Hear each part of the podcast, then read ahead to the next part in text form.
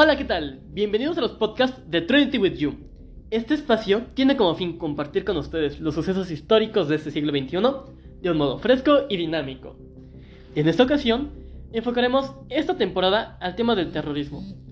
Este episodio estará dedicado al tema de Al Qaeda.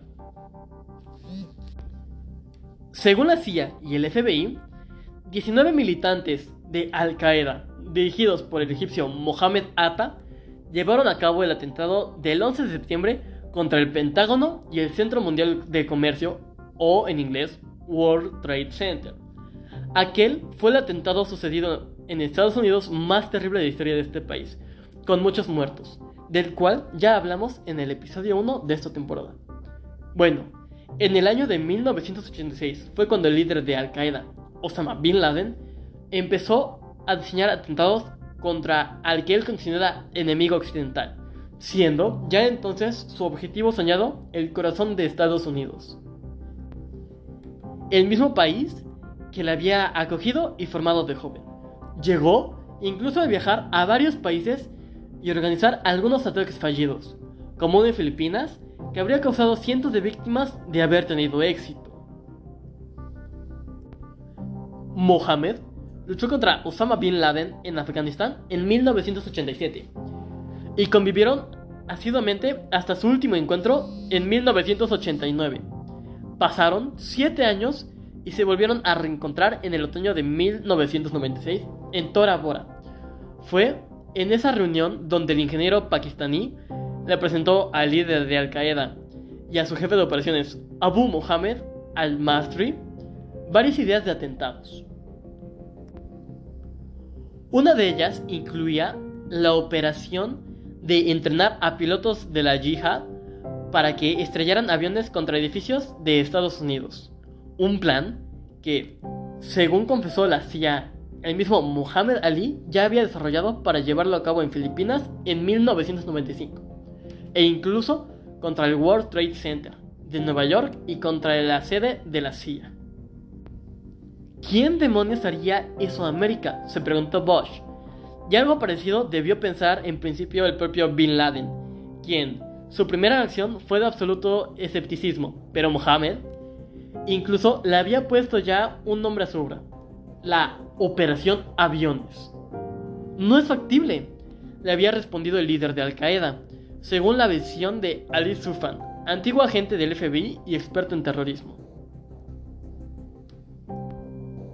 Aún así, Bin Laden le invitó a unirse a Al Qaeda, pero Mohammed rechazó la oferta educadamente. Eso no impidió que mantuviera el contacto. El objetivo principal del ingeniero pakistaní era poder llevar a cabo sus planes fuera como fuera, pero eso no ocurrió hasta principios de 1999, momento en el que se dio luz verde a los atentados del 11 de septiembre. El líder de Al Qaeda en la península arábiga, Nasser al-Ghawashi, Contó años después de lo que ayudó a Bin Laden a decidirse a acoger el plan de suicida Mohammed.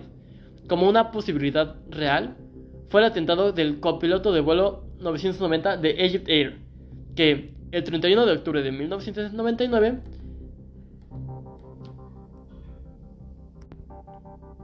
estrelló su aparato contra el Atlántico y mató a más de 200 personas.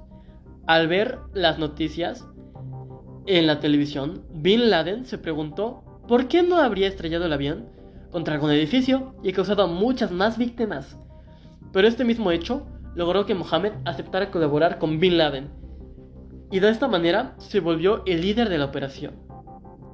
La comisión del 11 de septiembre calculó que toda la operación costó entre 400 y 500 mil dólares. Los miembros del operativo recibieron los fondos necesarios para sus acciones mediante transferencias o dinero en efectivo entregado por Mohammed, tal y como aseguraba en un video encontrado en Afganistán por las tropas estadounidenses. Bin Laden era el más optimista de todos en cuanto al resultado de los ataques. Y eso que él solo pensaba, el fuego por el combustible derretiría las estructuras de hierro del edificio y derrumbaría la zona en la que el avión golpeó, y todos los pisos por encima. Es decir, no todo el edificio como así ocurrió. Bueno, Mohammed fue capturado específicamente en Pakistán en Rawalpindi.